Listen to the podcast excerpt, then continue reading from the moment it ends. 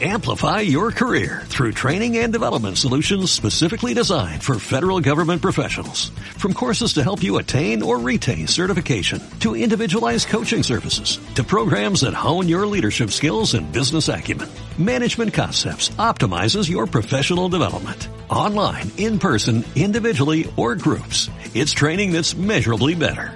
Learn more at managementconcepts.com. That's managementconcepts.com.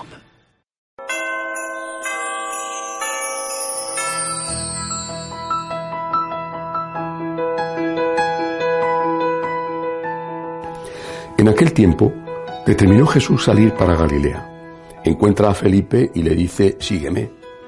Felipe era de Bethsaida, ciudad de Andrés y de Pedro. Felipe encuentra a Natanael y le dice, aquel de quien escribieron Moisés en la ley y los profetas, lo hemos encontrado. Jesús, hijo de José de Nazaret. Natanael le replicó, ¿de Nazaret puede salir algo bueno? Felipe le contestó, ven y verás. Vio Jesús que se acercaba a Natanael y dijo de él, ahí tenéis a un israelita de verdad en quien no hay engaño. Natanael le contesta, ¿de qué me conoces? Jesús le responde, antes de que Felipe te llamara, cuando estaba debajo de la higuera, te vi. Natanael respondió, Rabí, tú eres el Hijo de Dios, tú eres el Rey de Israel. Jesús le contestó, por haberte dicho que te vi debajo de la higuera, ¿crees? Has de ver cosas mayores. Y le añadió, En verdad, en verdad os digo, veréis el cielo abierto, a los ángeles de Dios subir y bajar sobre el Hijo del Hombre. Palabra del Señor. Esta conversación entre nuestro Señor y uno de sus futuros apóstoles, Natanael, eh, posiblemente el que después fue conocido como Bartolomé, San Bartolomé, esta conversación tiene eh, un, inicio eh, interesante a pesar de que el Señor habla bien de Natanael, a pesar de eso, eh, Natanael también tenía lo suyo. Lo que pasa es que quizá lo dijo el Señor con una cierta ironía. ¿no? Ahí hay un israelita de verdad. Eh, bueno, en todo caso, Natanael tiene una expresión previa antes de conocer a Jesús un poco despectiva hacia la gente de Nazaret. ¿De Nazaret puede salir algo bueno? Y es que quizá el Nazaret no tenía muy buena fama. Era una pequeña aldea troglodita, eh, se llama así a la gente que iba en cuevas, no a la gente de la época eh, prehistórica, ¿verdad?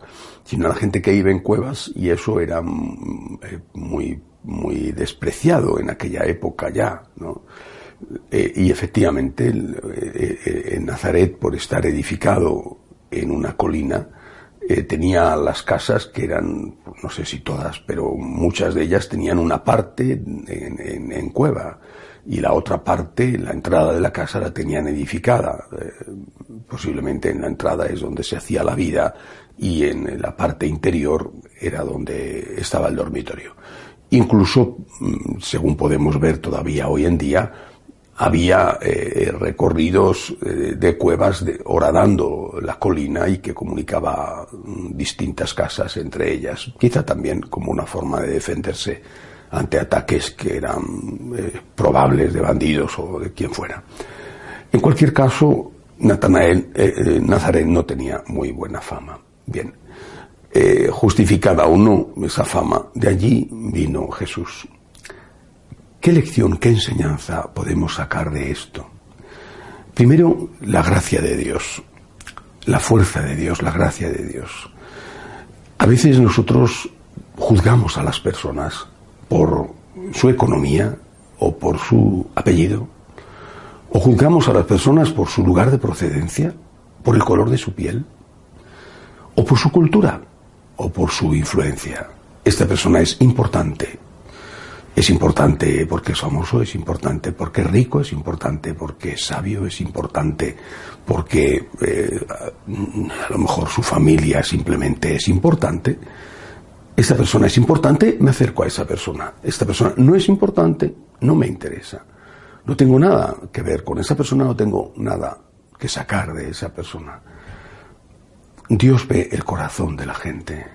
A Dios no le importa el color de tu piel, no le importa lo que tienes en el banco. A Dios no le importa tu apellido. A Dios no le importa dónde has nacido. Dios mira tu corazón. Eso es lo que de verdad importa. Por lo tanto, de Nazaret puede salir algo bueno. De ese país, de esa familia, de esa clase social, puede salir algo bueno. Salió de Nazaret nada menos que el Hijo de Dios. Creo que esta es la primera lección para nosotros, que, que tenemos que evitar el juicio por las apariencias, que tenemos que intentar conocer a la persona antes de juzgarla, antes de rechazarla o antes de despreciarla. La otra lección, repito, es la de la gracia de Dios. Es evidente que Jesús, Hijo de Dios vivo, que nació en una cueva en Belén y que vivió en un poblado, eh, por lo que vemos, despreciado, no sé si despreciable, pero sí desde luego despreciado, como es Nazaret, como era Nazaret. Jesús era el Hijo de Dios, él no tenía nada, nada que, que ocultar en cuanto a su bondad personal, porque era la bondad pura.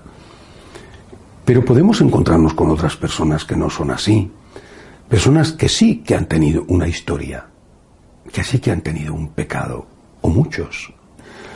Dicen con razón que todos los santos tienen un pasado y que todos los pecadores tienen un futuro. Es decir, cuando se mira la vida de los santos, con excepciones como Santa Teresita de Lisieux, y no la única ciertamente. Pero con frecuencia se ve que han tenido un pasado, un pasado turbio, a veces incluso sangriento, o desde luego de pecado en el tema de la lujuria, por ejemplo, o en el tema de la soberbia. Han tenido un pasado. Y se han encontrado con Cristo, con la gracia de Dios. Se han encontrado con el Señor, a veces a través de una circunstancia muy dolorosa, que les ha apeado del caballo eh, en el sentido simbólico, como en cambio en el sentido literal le sucedió al propio San Pablo. Han tenido un pasado, tuvo un pasado San Ignacio, tuvo un pasado San Francisco, de otra manera ciertamente tuvo un pasado Santa Teresa de Jesús. Es decir, son personas que si tú las vieras antes de su conversión, dirías, es un pecador, no hay nada que hacer, no merece la pena. Y sin embargo después han sido grandísimos santos a los cuales la humanidad y la Iglesia deben tanto. Creo que eso es lo que tenemos que tener en cuenta nosotros. Primero, no juzgar por apariencias, hacer el esfuerzo por ver el corazón de las personas más allá de las apariencias, y luego confiar en la gracia de Dios. Y no solo confiar en la gracia de Dios para los demás, sino también para nosotros mismos, porque Dios realmente lo puede todo. Simplemente tenemos que dejarnos ayudar por Dios. Dicen que Arquímedes, aquel eh, matemático de la edad antigua, entre griego y romano, aunque de cultura griega, eh, dicen que cuando, cuando descubrió la palanca y el efecto de la palanca, dijo, dame un punto de apoyo y moveré el mundo. La gracia de Dios es la palanca, la oración es la palanca. El punto de apoyo simplemente es el encuentro con Jesús y la voluntad de colaborar con la gracia de Dios. Dame un punto de apoyo, déjale a Dios que entre en tu alma, déjale a Dios que te dé un abrazo de cariño, déjale a Dios que te salve y verás cómo Él mueve tu mundo y quizá a través de tu mundo se mueve también un poco al menos el mundo. Que así sea.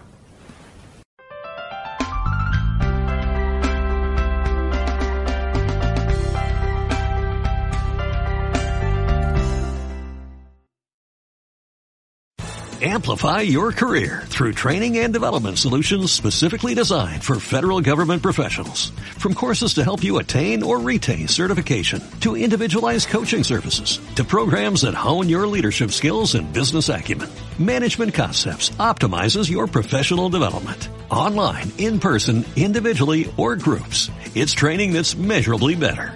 Learn more at managementconcepts.com. That's managementconcepts.com.